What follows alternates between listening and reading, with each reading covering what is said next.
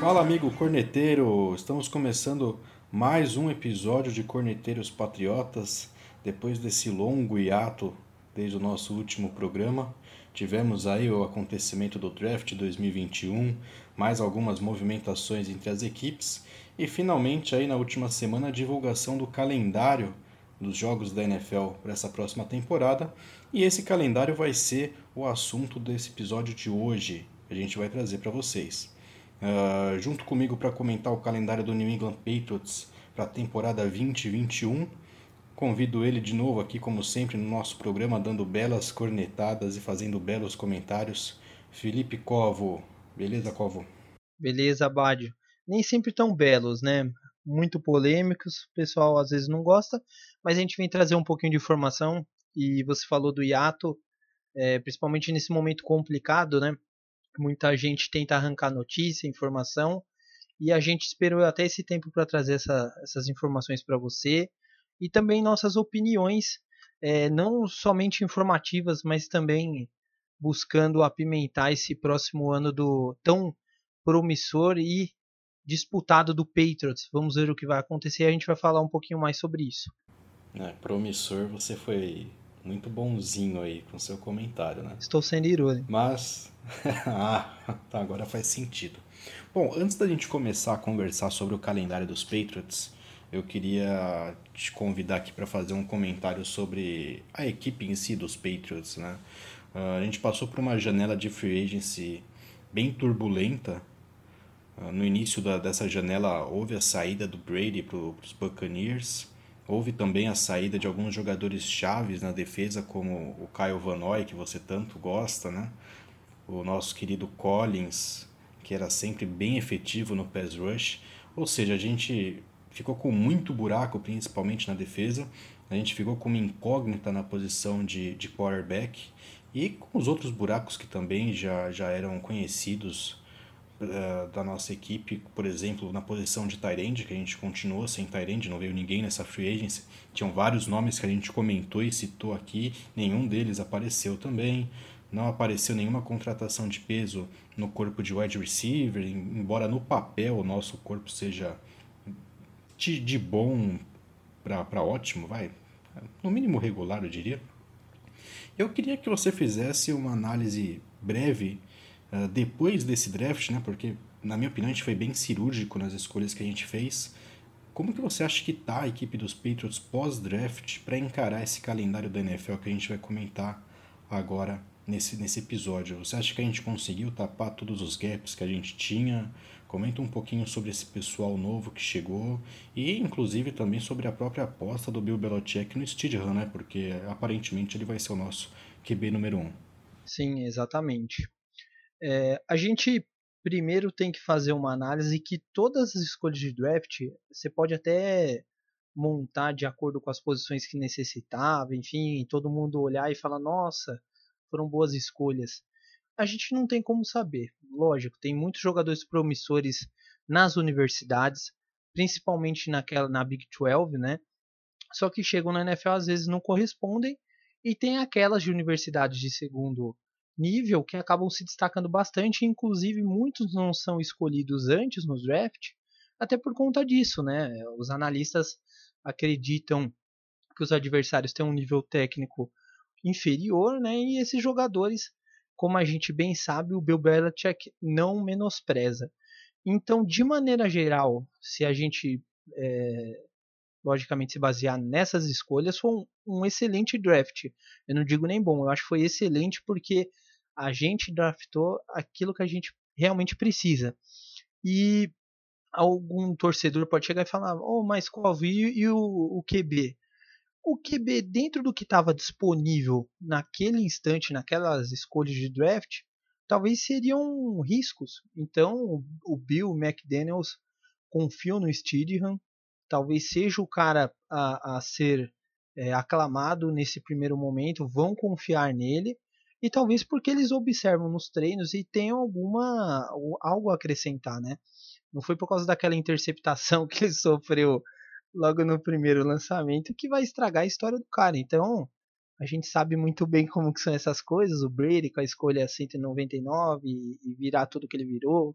Tudo bem que por causa do Bill. Mas o Stidham pode ser uma, uma grata surpresa.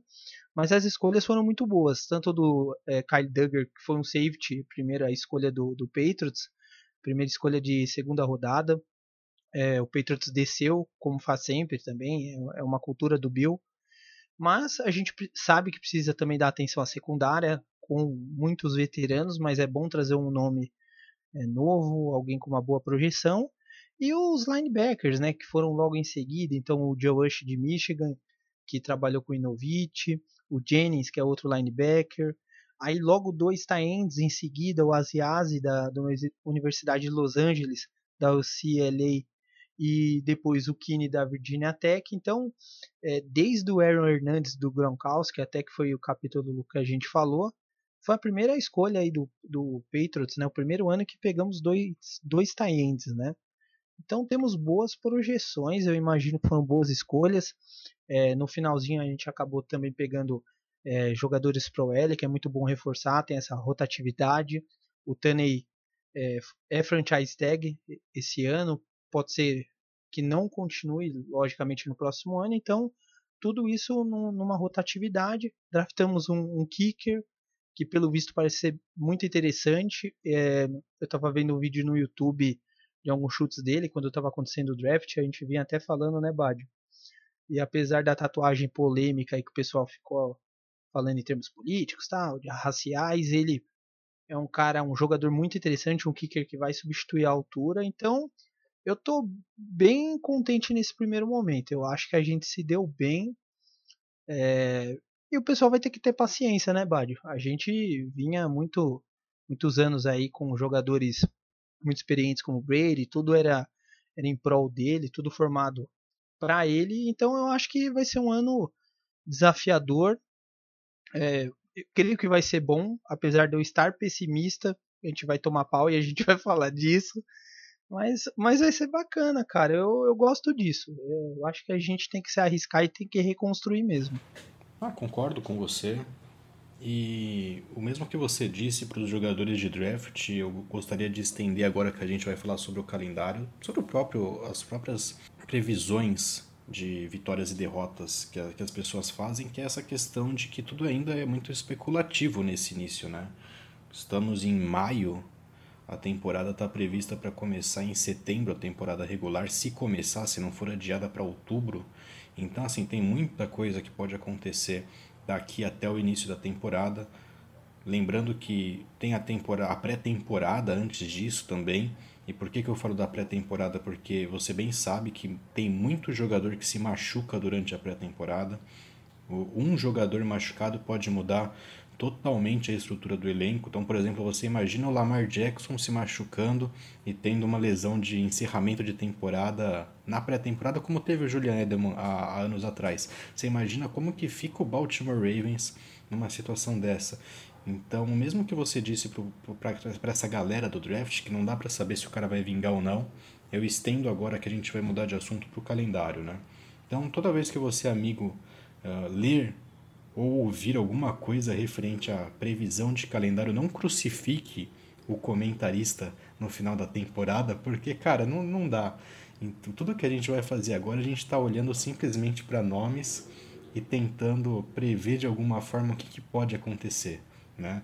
Mas uh, tudo tem data de validade, né? Se a gente for refazer esse episódio daqui a um mês, talvez o cenário seja diferente, né?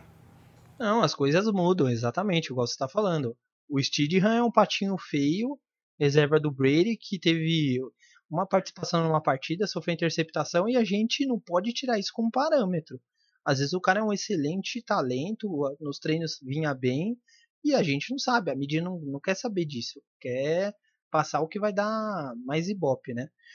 Agora, Bádio, você eu imagino que seja mais otimista que eu. Então, eu queria que você começasse. Porque aí o pessoal fica animado e depois eu jogo eles para baixo com, com a minha avaliação de calendário. Vê aí, o que, que você acha aí? Começo, começo. fazendo semana a semana, sim, fica um pouquinho mais dinâmico também, mas eu começo aqui essa parte do calendário. Só queria fazer uma, uma, uma outra introdução breve aqui, já que você tanto falou do Steedham, cara. Eu só queria falar que eu comecei a seguir ele no, no Instagram. Eu também, por causa tá? de você. E então, cara, e eu vi que ele é recém-casado, aparentemente. A, a, nossa querida Kennedy Steedham também é modelo.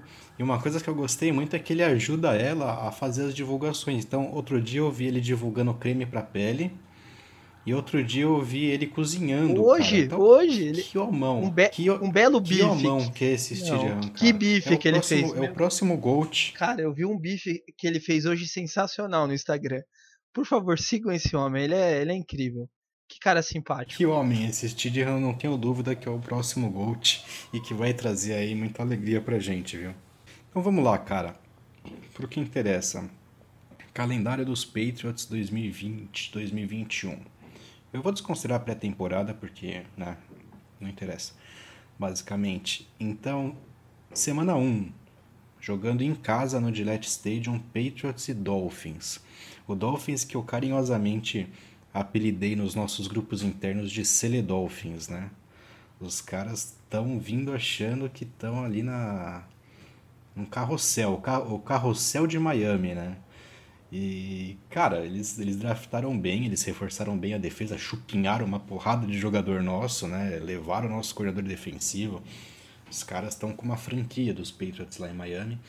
Eu acho que o time do Miami vai subir de, subir de patamar esse ano, mas uma coisa que eu coloco aqui é que a gente deu sorte de encarar eles na semana 1.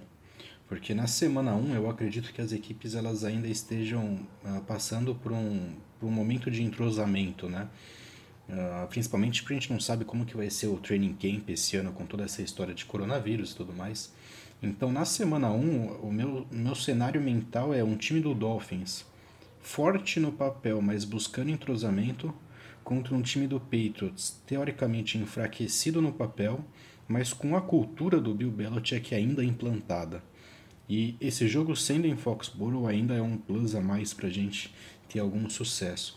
Então, na nossa escala de vai perder, dá para ganhar e vai ganhar, eu ficaria ali um pouquinho em cima do muro. Eu diria que dá para ganhar dos Dolphins e eu diria que eu tenho assim a sensação de que nós vamos vencer os Dolphins na semana 1.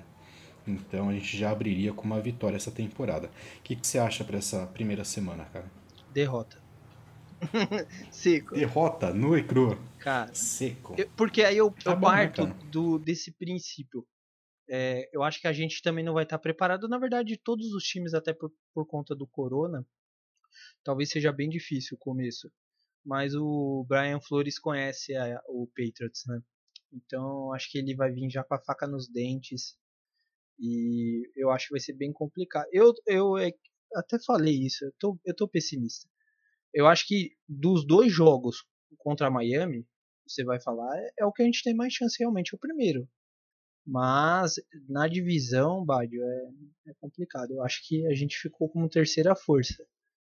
É, sem analogias ao futebol paulista, tá? Mas a gente ficou a terceira força dessa divisão.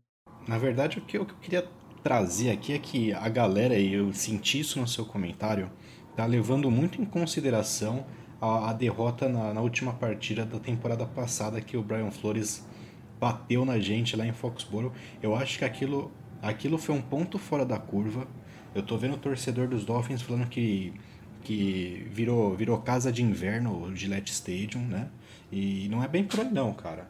O, o Patriots adora entregar jogo em final de temporada e foi simplesmente mais uma entregada dessa, tá? Então o buraco é mais embaixo para essa semana 1, eu não tô tão pessimista assim não. Mas, bom, vamos comentar um pouco os jogos, aí no final a gente passa aqui a previsão de recorde que a gente estabeleceu, tá? Na semana 2, a gente visita o Seattle Seahawks em Seattle Uh, no prime time, é um Sunday night. E eu acho que aqui o couro vai comer, viu? Isso aqui tá me parecendo muito o vareio que a gente tomou em Baltimore, temporada passada, que foi num domingo à noite também. Acho que encarar o Seattle, em Seattle, né? Num prime time, com o histórico do Patriots de não conseguir marcar direito o time com QB móvel, eu tô sentindo que Chinela vai cantar aqui, a gente vai tomar um sapeco forte aqui contra o Seahawks. É, é o que eu tô falando. Se o Steedham começar muito bem, a gente tem alguma chance, mas é um jogo bem complicado. Mesmo se fosse o Brady, em situações normais, jogar em Seattle é complicado, né?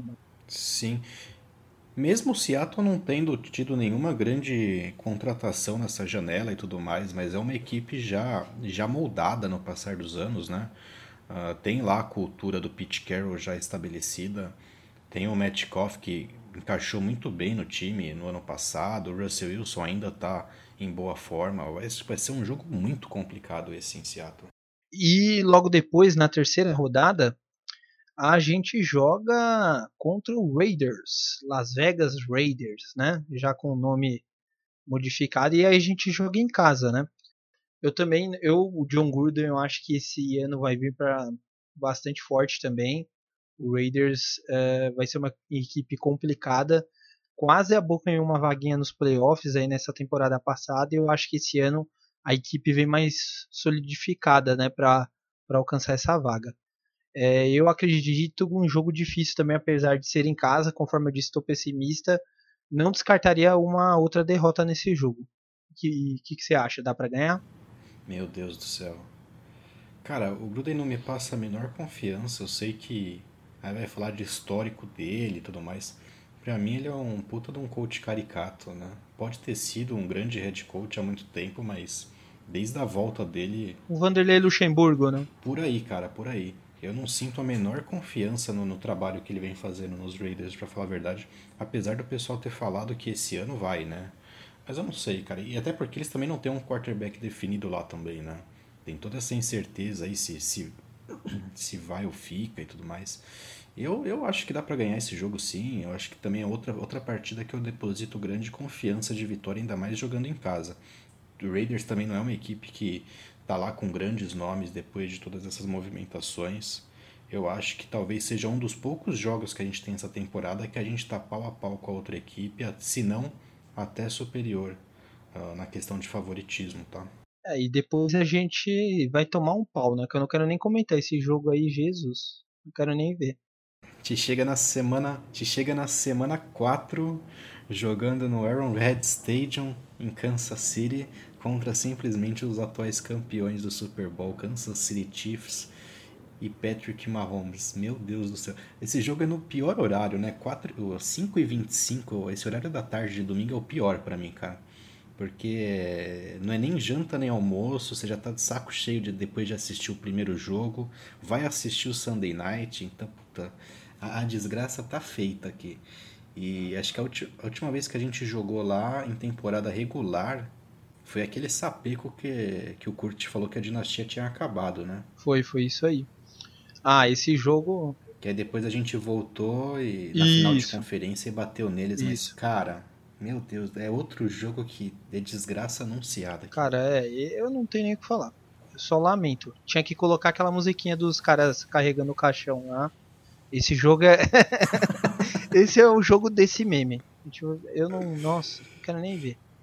É complicado. Mas depois disso, na quinta semana, a gente pega o Denver Broncos em casa também.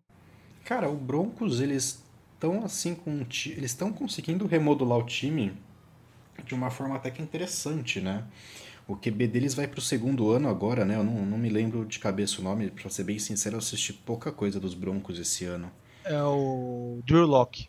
Isso, ele vai pro segundo ano dele agora, né? Parece que o pessoal tá depositando uma confiança boa nele, né? Os Broncos é, assinaram com o AJ Bowie, né? Do Jacksonville Jaguars, para reforçar a secundária. Eles trouxeram Melvin Gordon, running back também dos rivais Chargers. Então é uma equipe que tá ali se reestruturando, tá num caminho mais longe de ser aquele bicho papão da época do, do Peyton Manning, né? Por essa partida ser em Foxborough, ser lá no Gillette Stadium, eu digo que é um jogo que dá para ganhar também, cara. Não vou falar que é vitória certa, porque para mim é um confronto bem equilibrado, mas eu, eu acho que dá para vencer essa. Se a partida fosse em Denver, eu ia ficar mais receoso por conta da, da altitude e tudo mais. Mas sendo em Foxborough, eu tô um pouquinho mais confiante. É, esse jogo talvez a gente consiga sim. Esse eu tô mais animado. O que me preocupa são os dois receivers que eles draftaram. Então agora o Drew Locke tem armas para isso, né? O Jerry Jude, que veio do Alabama, e o KJ Hammer, do Penn State. Então é, eles quiseram dar armas para ele. Então ele vai soltar o braço esse ano, ele vai, ele vai ter arma para isso. É, mas eu acho que a gente, pelo fato dele ser inexperiente ainda, a gente pode abocanhar uma vitória nessa, nesse jogo e o fato de ser em casa, logicamente, auxilia, né? Não, só deixar o, é só deixar o Patrick Chung no banco que a gente consegue marcar os caras bem na secundária. É, às vezes por isso que a gente pegou um safety, né? Talvez seja a deixa. Aí a gente tem uma semana de bye, né? Então, completando aqui esse, esse bloco de cinco jogos, a gente vem para uma semana de bye. Então aqui, resumo da ópera aqui vai no meu seno. Que vai ser bem importante, é, né, Bádio? É, no, me... no comecinho, né? Sim, exatamente. Pô, primeira vez que eu, que eu vejo assim que o Patriots pega um bye é logo no começo, né? Geralmente é bem tarde o bye dos Patriots. Uh, na minha cabeça aqui dá para fechar essa série com um 3-2 pelo menos, né? Para você aqui, se eu, se eu não errei a conta, tá um 4 aqui, basicamente, né? É, eu imagino. É, na melhor da, das situações 2-3, na, na que eu espero 1-4. Eu não, aí você tem que falar também, pô, você me defende, Bádio. A gente tá fazendo prognóstico agora. É, explica, porque senão todo sim, mundo depois sim. vai ficar me crucificando, eu não eu não vou saber agir. aí a gente volta do Dubai no dia 25 de outubro, jogando em casa de novo contra o 49ers, né, vice-campeão desse ano apesar de eu achar que o 49ers é, um, é uma equipe muito, sei lá, me lembra meio os trapalhões, sabe? Quando você acha que vai tropeça, quando você acha que vai tropeçar, vai.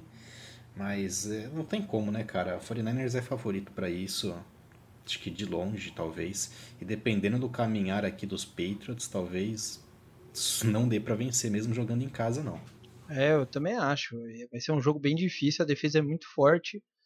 E esse é um tipo de jogo, agora fazendo uma análise mais, mais técnica, assim, mais fria, são jogos assim que vão é, avaliar realmente o desempenho do Stadium. Uma defesa mais forte, muito mais física. São jogos assim que vão definir o rumo do Patriots na temporada. Então, bem no meio, né, na verdade na sétima semana, né, logo depois da week, então a equipe treinando nessa semana logo no começo, ajudando a preparar para o restante da, da temporada. Então é um jogo que vai é uma divisão, né? Uma divisão ali do, do que pode acontecer na nossa temporada. É, mas não tem como, né? Tem, eu, eu apostaria numa derrota também é, pela força da equipe do 49ers. Aí já que você falou do meme do caixão no jogo dos Chiefs, né? Eu vou trazer outro meme agora aqui. Você imagina lá aquele meme da criancinha dormindo, né? ou tentando pegar no sono. Aí vem o cérebro dela e fala: o Patrick Chung vai marcar, vai marcar o George Kittle. Né? E aí a criancinha fica toda desperta e não consegue dormir mais. É isso que eu me imagino para esse jogo aqui, o Patrick Chung tomando um vareio de bola do Kittle. É, não vou não mais uma derrota, infelizmente. Bom, eu tô ficando até desanimado. Porque o próximo jogo, Bad, eu também acho que não vai dar, não, hein? Pode falar. Aí, semana 7, se eu não errei na conta aqui já. 8. A gente vai até Buffalo enfrentar o Bills. Buffalo Bills que talvez aqui seja a força, a, a melhor força, né? A força mais consolidada da divisão, aparentemente, né? Se a gente levar em conta que o Dolphins ainda é muita especulação, né? A gente não sabe como o Tua vai jogar, se vai jogar gente não sabe como que o ataque vai se comportar, se a defesa vai encaixar nos Dolphins. O Bills vem de uma temporada muito boa já e se espera que ele se, se, se consolide, né? que ele confirme a boa temporada que ele teve em 2019. Sinceramente, jogando em Buffalo, eu vou colocar aqui a expectativa bem para baixo mesmo. Eu acho que vai ser um jogo muito difícil. Dá para ganhar, mas eu acho que não vai não, cara gente observar o Josh Allen, né, a gente tem um risco enorme, na verdade, de até conseguir algumas interceptações, vai ser bom. Só que ele tem o Stephen Diggs agora como principal receiver, e a defesa do, do Bills é forte, né, eu, eu admiro. E então vai ser um, mais um jogo complicado, é, vocês vão falar que é redundante, mas é mais uma derrota aí, na minha opinião. Muito física a defesa dos Bills, né? Você imagina ali o Nakil Harry e o Sanu, que é dois wide receiver de vidro que a gente tem, recebendo bola e tomando cacetada, a merda que pode dar isso, né? Aí semana seguinte a gente vai até Nova York visitar o New York Jets. E o Jets aqui, para mim, novamente é o saco de pancadas da divisão. Eu acho que o Patriots, mesmo nessa temporada de reformulação, consegue fazer 2-0 em cima do Jets tranquilamente. Não vi nenhuma movimentação que justificasse um aumento de performance no New York Jets, não, cara. O que, que você acha? Não, concordo com você, plenamente. Jogo que dá para vencer.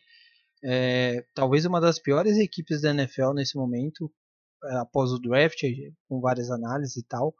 É, tenho muita dó do Jamal Adams. Meu Deus do céu, ele é o melhor jogador da defesa de longe. E, cara, é, é desnecessária a atuação dele nesse time porque é muito bagunçado. O New York Jets não é de hoje, né? Não tem planejamento, esse tipo de coisa. Então, os dois jogos a gente consegue bater com uma certa tranquilidade aí se, se o trabalho for bem feito. Fora que quem tá correndo lá agora é o Frank Gore, com 72 anos, né?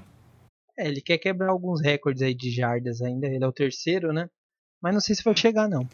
E aí, semana 9, a gente recebe o nosso querido Lamar Jackson em Foxborough. Mais um prime time. E mais um caixão. E aí a coisa. Mais. mais bom, se, se o Ravens continuar jogando o que está jogando, né? Que jogou temporada passada. O grande X é como que o Ravens vai. Como que as, as outras equipes vão se comportar perante o Ravens, né? Porque muito se fala que há a tendência de que nesse, nessa temporada as defesas já estejam mais preparadas para o jogo terrestre dos Ravens, né? fazendo uma analogia ao que foi o 49ers do Colin Kaepernick, principalmente. Né? Eu, sinceramente, eu acho que não vai ser muito bem por aí. Eu acredito muito que o Ravens vai continuar correndo e correndo bem com a bola, porque o sistema do Ravens não é simplesmente só o Lamar Jackson, né? Ele tem ali uh, bons jogadores também no backfield. Ele tem uma, eles têm uma linha que bloqueia muito bem, eles têm Tyrants que bloqueiam muito bem. Eu sempre falei aqui que o, o, grande trunfo dos Ravens era o sistema do Harbaugh e não o Lamar Jackson. Então eu acredito que o Ravens ainda vai continuar dando trabalho e sinceramente uh, eu não consigo enxergar uma vitória dos Patriots aqui. Se vier vitória aqui, cara, vai ser uma daquelas vitórias uh, ah, para entrar para a história, que tipo aquela que a gente bateu o Denver na prorrogação depois de um fumble no punch, é, vira tirando um déficit de 20 e tantos pontos, ou aquela vitória na final da AFC lá no Arrowhead. Se vier aqui, vai ser aquelas vitórias dramáticas e históricas. Contra o mas, Browns, cara, né? Naquele último quarto. Não confiança, não. Exato, o Browns depois da recuperação do, do onside kick, vai ser nesse nível aí, mas vai ser foda. Cara, eu também acho que a gente tem muita chance de perder. Isso daí é um, é um chute meio que óbvio. Mas você levantou uma, uma questão muito interessante. Eu achei bem legal isso. Eu, eu não tinha pensado. É, ele vai ser muito é, caçado, digamos, em campo. Sei lá, a tática das defesas contra o Ravens vai ser muito diferente do que foi esse ano eu, eu imagino grandes, é, não diria revoluções táticas, mas é algo que vai ficar para a NFL. Os próximos QBs que, que vão buscar correr, porque pode virar uma tendência, né? A gente vinha falando sobre isso. Esse ano aqui ele vai ter uma prova de fogo. Você falou do Kaepernick, é verdade, o read, o read option. O Ken Newton também foi prova disso no começo, e aí começou a sair do pocket começou a tomar muita porrada, apesar do tamanho começou a se lesionar bastante. E vai acontecer isso com o Lamar também. Então, é, como vai já tá no meio da, da temporada, né? Isso aqui pode uh, influenciar muito os primeiros jogos, como as equipes vão agir contra o Lamar. Se alguém já tiver ali pensado, analisado e conseguir colocar em prática, os outros times vão copiando e vão dando uma, uma mesclada, né? Vide o que o Tennessee Titans fez nos playoffs, né? Então o Vrabel deu uma pincelada lá e falou, ó, esse aqui é um detalhe, ele falou, vamos ficar aqui, dar uma pressão nele com menos caras, vocês da DL vão pressionar e vocês vão ficar na, nas contenções de corrida aqui, tentando evitar que, e mesmo assim ele correu, ok. Mas é assim que as coisas vão, né? Vão mudando. Eu achei legal isso daí. E aí na semana 10 a gente vai até Houston enfrentar o Houston Texans, equipe que deu um outro sacode na gente temporada passada jogando em Houston, uma partida muito boa do Deshaun Watson, mas com o detalhe de que o Texans trocou aí o, o Hopkins para o Cardinals, né? Então é um Deshaun Watson com um corpo de recebedores enfraquecido. Uh, é, uma, é uma partida difícil por ser fora de casa, mas de novo, né? Se a equipe do Patriots estiver bem alinhada, talvez ainda dê para encarar aqui. Mas é muito mais uma perspectiva negativa do que uma perspectiva positiva, na minha opinião, esse jogo. É, eu vou na mesma linha que você. A gente tem muito mais chances de perder do que ganhar, principalmente um adversário que que está incomodando a gente, né? Ganhou nessa última temporada, adversário cascudo, deixou o Watson é, eu sou muito fã dele, eu acho que é um QB com personalidade. É, talvez ele, ele, ele vá achar alguma outra arma ali de receiver. Logicamente ele não gostou dessa troca. Ele já tinha criado uma conexão com o André Hopkins, mas a tendência é de perder mais uma partida nesse, nessa rodada aí. Nossa, cara, me irrita muito a comemoração dos Texans, aquela guitarrinha fictícia do, do Deshaun Watson, cara. Tenho vontade de dar uma bica nele pela televisão quando ele faz aquilo.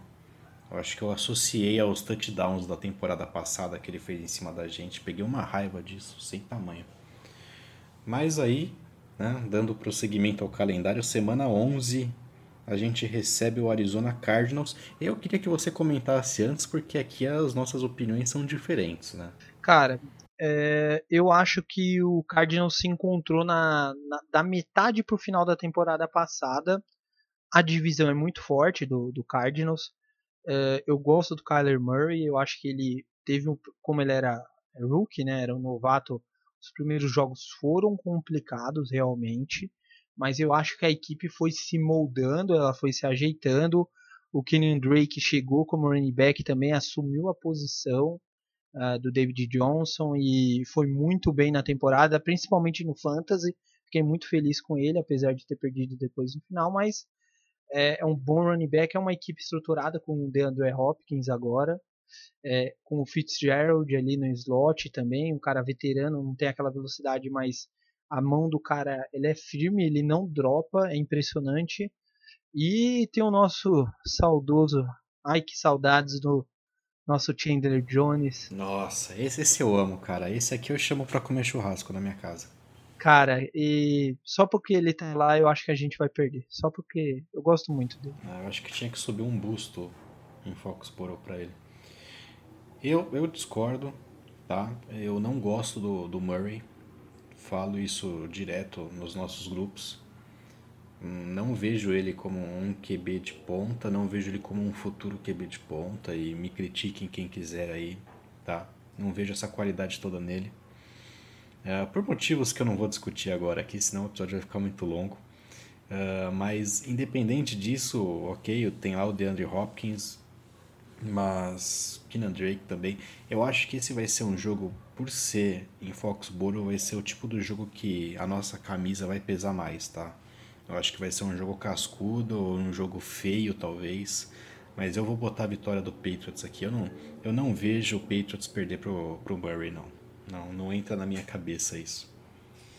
E aí na semana seguinte, semana 12, a gente vai até LA jogar contra os Chargers, né? E acho que talvez seja um dos piores times aqui junto com os Jets. Não sei se você pensa diferente, mas para mim esse Chargers aqui não vai botar medo em ninguém esse ano. É, vai passar muito pelo QB também. É, lógico, todo, todo o rendimento na equipe passa pelo QB. Isso é lógico. Mas, por ser um novato, a gente vai ver se ele não vai tremer. O Herbert vem assumindo aí a, a posição depois de longos anos com o Philip Rivers. É, é uma equipe que tem uma certa estrutura há um tempo também, valoriza a defesa, esse tipo de coisa, mas eu, temos boas perspectivas contra eles.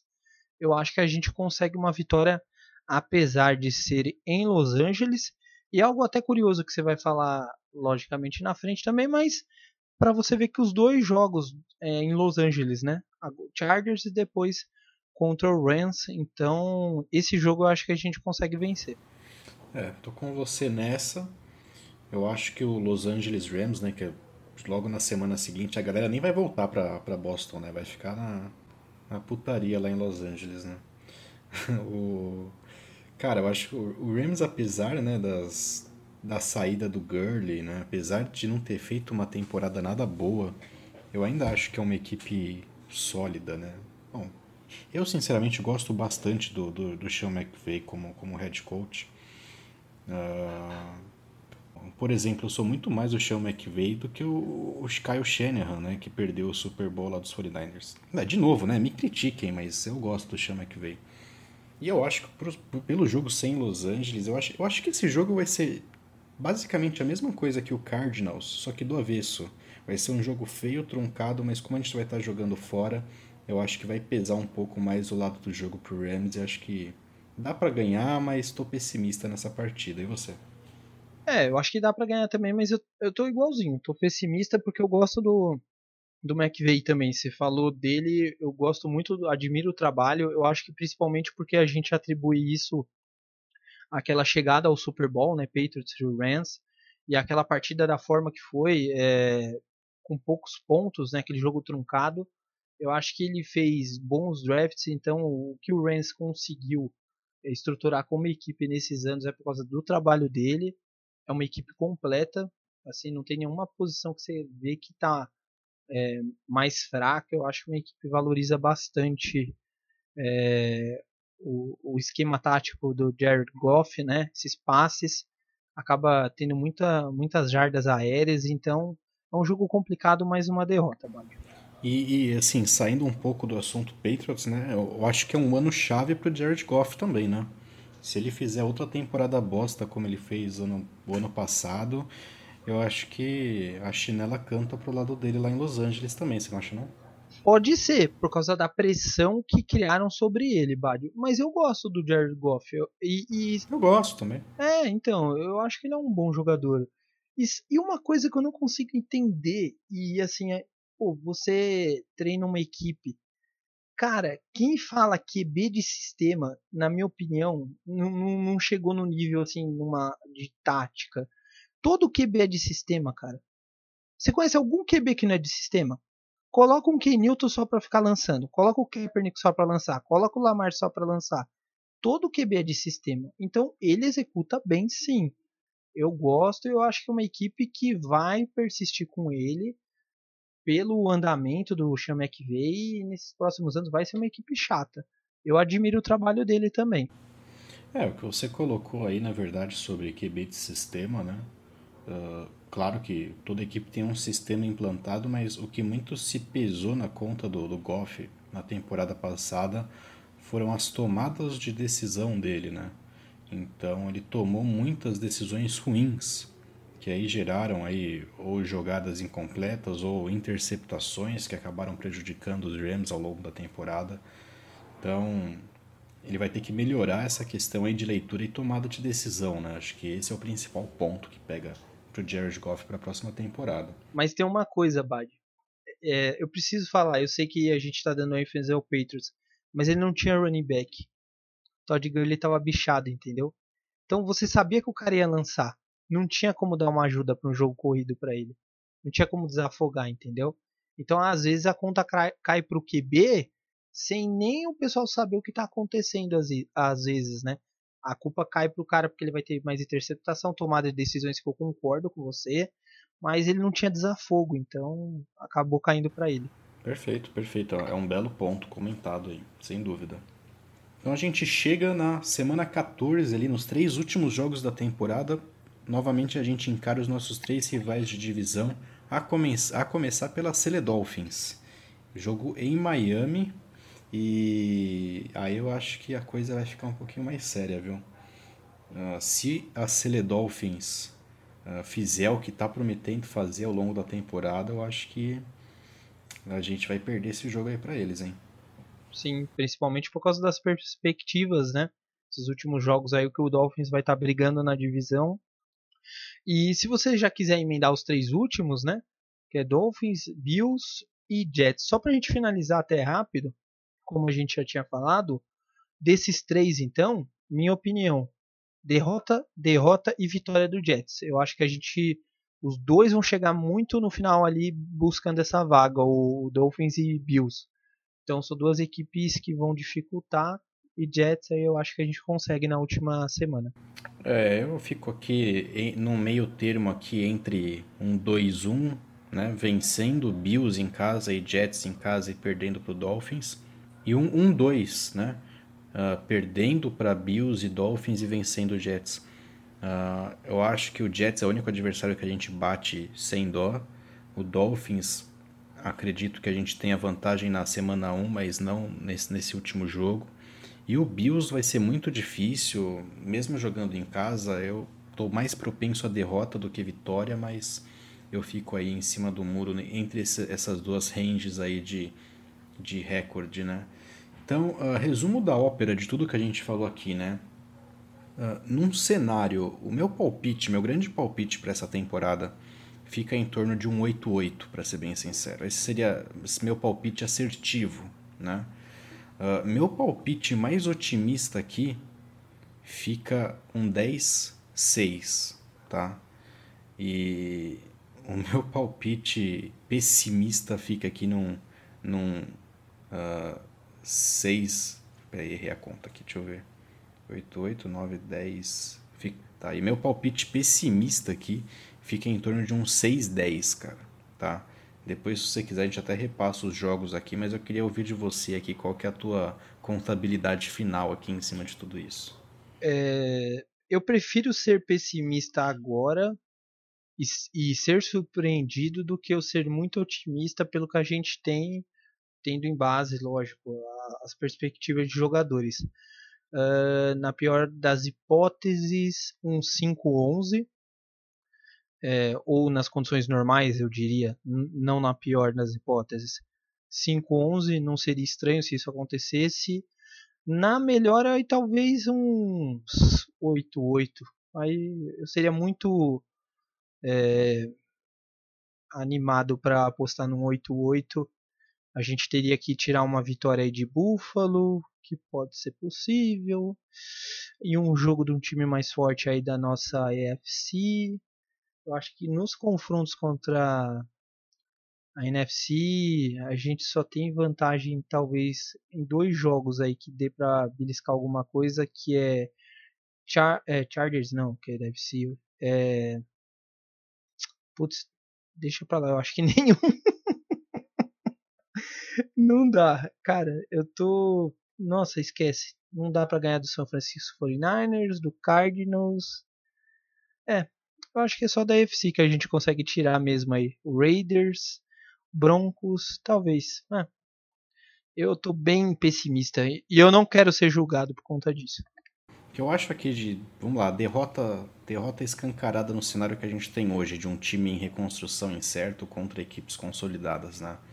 Eu acredito que Seahawks é difícil de ganhar, Chiefs vai ser difícil de bater, 49ers, Ravens, né, o próprio Texans em Houston, uh, Rams, Bills e um jogo contra o Dolphins. Então eu acho que esses, esses, essas partidas vão ser bem complicadas. Adversários que eu acredito que a gente bate com facilidade aqui: Jets.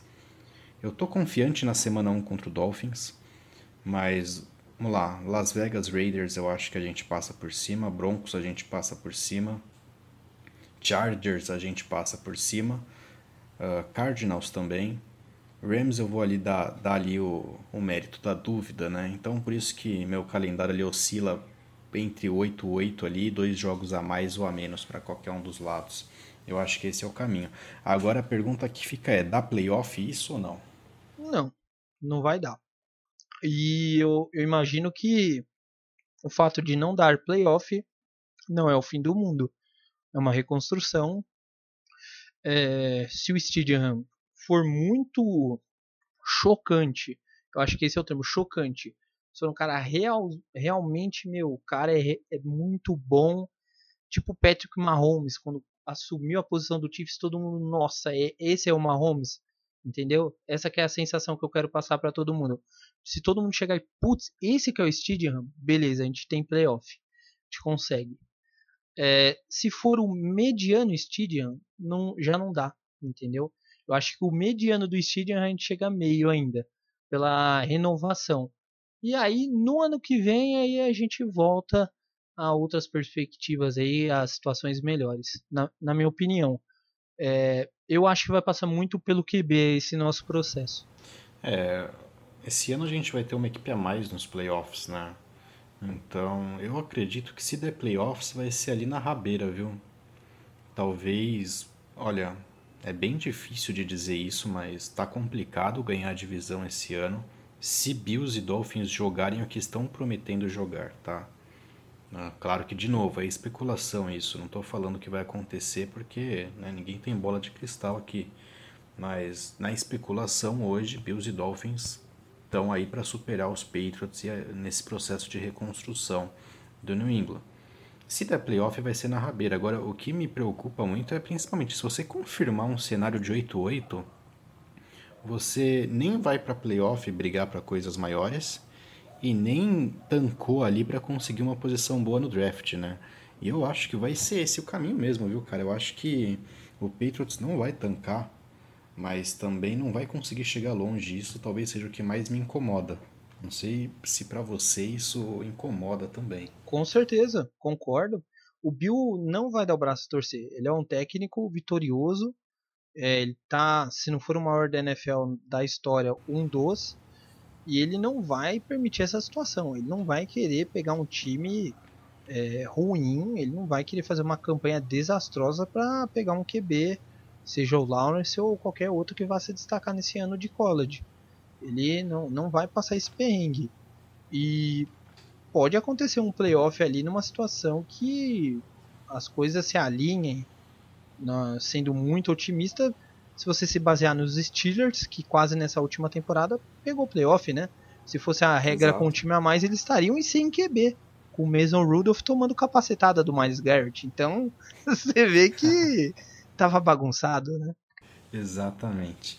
Bom, a gente volta aí mais para frente a retomar esse, esse assunto assim que a gente tiver exatamente uma definição de quando a temporada vai acontecer. Aparentemente vai acontecer, talvez muito provavelmente sem torcida, mas vai acontecer.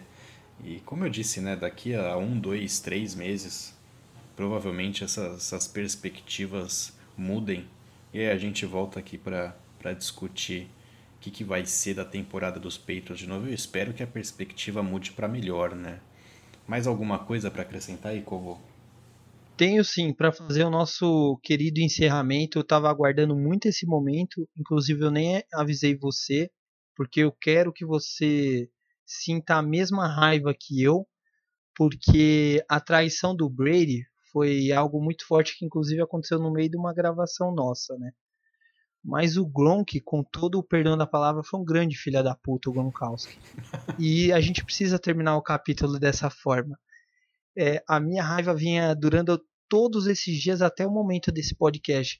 É inaceitável o que esse senhor fanfarrão, é, lutador do WWE lá, que é aquela porra, não sei para que existe. Cara, é inaceitável o que ele fez.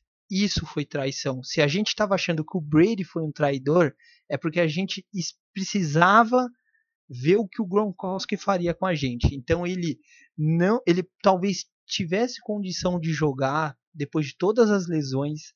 Ele não quis voltar para o time, passando é, muita gente falando volta, aquele clamor. Até o Brady deve ter chamado ele e tal, e ele não quis. E o simples fato dele ter ido para outro time, o cara se retirar, cara, é uma traição enorme isso. É tipo, para quem gosta de futebol americano, sabe que foi uma traição ridícula. Ninguém volta de uma aposentadoria, Bad, passando, sei lá, 10 anos num clube, volta só para jogar com outro cara em outro time que não tem nada a ver com a história de vida do Gronkowski. Cara, foi uma das maiores tra é, traições do esporte americano. Foi a ida do Gronkowski. A gente foi tirado vários torcedores que odeiam o Patriots se divertiram com isso. Foi uma vitória. Eu, eu fiquei assim, é, cara, inconformado. É, eu precisava falar isso para você. Pode descascar o que você quiser, porque eu precisava indagar isso para você. Olha, cara, não estava previsto mesmo, mas eu me sinto aqui na obrigação de, de tecer minha, minha opinião sobre o Rob Gronkowski, né? O que me deixa mais puto é que as duas jerseys que eu tenho do Patriots, uma é do Gronkowski e a outra é do Brady. O que me deixa mais puto é que os dois Funcos que eu tenho do Patriots, um é do Brady e o outro é do Gronkowski, cara. Se eu quiser tacar pela janela, eu vou perder tudo que eu tenho, porque o que eu tenho é desses dois caras. E, cara, na minha opinião, o Gronkowski se define assim, três sílabas, babaca. Ele foi babaca, isso foi isso que ele fez. Ele largou o time, né? Ele se aposentou e tudo bem, aí tava com uma série de lesões, todas justificáveis. Agora, para voltar do jeito que ele voltou essa temporada, tendo deixado a equipe na mão com o buraco que ele deixou na temporada passada, era nítido a deficiência que a gente tinha uh, no spot ali de Tyrants. Uh, não faltou convite para o Gronkowski voltar e ele não voltou, foi querer fazer aquela porra de luta livre lá, aquela merda de circo deles. E, e aí, uma semana depois, sei lá quanto tempo se passou, depois que o Brady assinou lá com o Tampa Bay, ele volta para Tampa Bay. O que, que tem lá, cara? Tem o Busch Garden lá em Tampa. Né? Ele vai curtir várias montanhas russas lá em Tampa, né? Mas o que eu, o que eu deixo aqui falando um pouquinho mais sério é que, de verdade, eu não sei se ele joga não, tá? Eu não sei se ele passa da, da pré-temporada. A gente não sabe em que condições físicas ele vai estar para jogar essa temporada. Tá esse Aue lá em Tampa porque os caras se contentam com qualquer coisa que aparece lá, né? Tendo em comparação o roster que os caras tinham, o elenco que eles tiveram com esses anos, eles se contentam com qualquer coisa. Mas o Gronkowski é uma grande incógnita. Você contar. Outro dia eu vi uma página falando quantos touchdowns a dupla Brady e Gronkowski vai fazer. Pode ser nenhum, porra, porque, cara, de verdade você contar que o Gronkowski vai jogar é uma coisa bem complicada. Tem que ser ali um acompanhamento semana a semana e ver como que ele vai sair se tiver training camp, ver como que ele vai, se ele vai jogar pré-temporada, né? Sendo de vidro, ele nunca jogou pré-temporada basicamente nos últimos anos em New England, né? Então, vamos, vamos com calma, né? Essa euforia aí de Brady Gronkowski tem que ir com calma. Principal não é querendo ser clubista ou falando com inveja né? Mas analisando friamente tem que ir com calma. O Gronkowski não, não é o Rob Gronkowski dos últimos anos no Patriots e fez uma temporada bem abaixo na temporada que a gente venceu o Super Bowl, né? Apesar de ter feito aquela última recepção que levou ao touchdown terrestre do Sonny Michel, ele fazia uma temporada bem abaixo. Ele teve poucos targets na, na red zone, principalmente estava bem abaixo em questão de número de touchdowns, em número de recepções.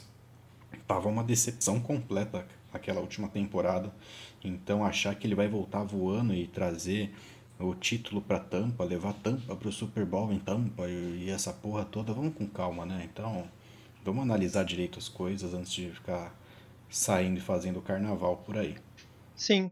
E toda a nossa praga, a dupla Brady Gronkowski, né? Né? Porque. Não, não, não, não tem torcida, não, cara. Agora vai torcer pro. Eu vou torcer porra nenhuma. Eu sou torcedor dos Patriots. Eu vou torcer pra ele. Né, eu não vou, eu não vou externar tudo aqui, porque senão a gente vai perder seguidores aqui no, no nosso podcast. Não, mas eu acho que mas, o pessoal cara, entende. De verdade. Já foi, virou a página. O cara é ex-jogador. Não, tá, vai ser legal ver Brady Breeze, vai ser super legal. Mas falar que eu vou torcer, vai ser meu segundo time, não tem essa porra de segundo time, cara. É, não tem. Não tem, não vou andar com camisa vermelha de pirata na rua, não. Então, não tem essa, tá? Esquece e vou, vou secar, vou torcer contra para chegar no final da temporada e falar: eu avisei que esse time do Tampa não ia a lugar nenhum. E como eu digo agora, esse time do Tampa não vai a lugar nenhum. Opa, é isso que eu gosto. Agora pode encerrar esse podcast, que é disso que o povo gosta, é isso que o pessoal precisa ouvir, Bádio. Mas foi algo que a gente precisava falar porque a gente ficou muito revoltado e, e não, não, não pelo Gronkowski, assim, entendam, ele é um profissional, tá? A gente entende, é balela, tal, tal, tal, mas é, a forma, um cara é um ídolo, né? Cara, quando fica muito tempo no clube, ele sabe aquilo que ele representa. E ele tem que tomar cuidado com as atitudes, né?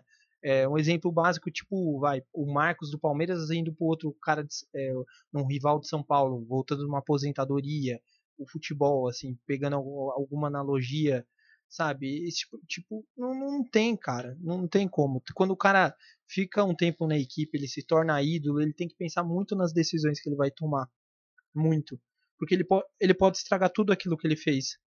Porque a troca do Brady foi business, tá? Foi negócio. Foi um negócio bom para New England, foi um negócio bom para Tampa. O que o Gronkowski fez isso. E ele precisava de uma oportunidade. Ele, ele, ele sempre falou isso, né? A gente brinca, tal, até fica agindo, mas ele queria jogar e, e a gente não poderia impedir dele jogar mais uma temporada ou duas, enfim. Agora o Gronk já tinha se retirado, é outra história, né? Sim. É, o, o que o Brady fez foi business, né? Uh, a gente fica chateado, mas aceita. O que o Gronkowski fez foi sacanagem, tá? O que ele fez foi, foi sacanagem, tá? Não tem outra palavra para decidir, para definir isso, tá? Então, tem como passar e falar, ah, tá com inveja, é dor de cotovelo. Não, cara, foi sacanagem. Não, não. Tá? E ele não prestou nenhum esclarecimento. Nada. Não mandou mensagem para é, os bem, torcedores. Bem, aí, aí agora virou moda. O, time, o cara sai do time e posta aquelas merda de ah, Pets Nation, obrigado. Obrigado uma porra, é. cara. Vai encher o saco pra lá. sabe? Não, não, vem, não vem me comprar com essas porra de cartinha, sabe? Então, não, o que o Gronkowski fez foi sacanagem, tá? E, enfim, tipo, Oi, Judas. Não, não tem mais nada para falar sobre isso.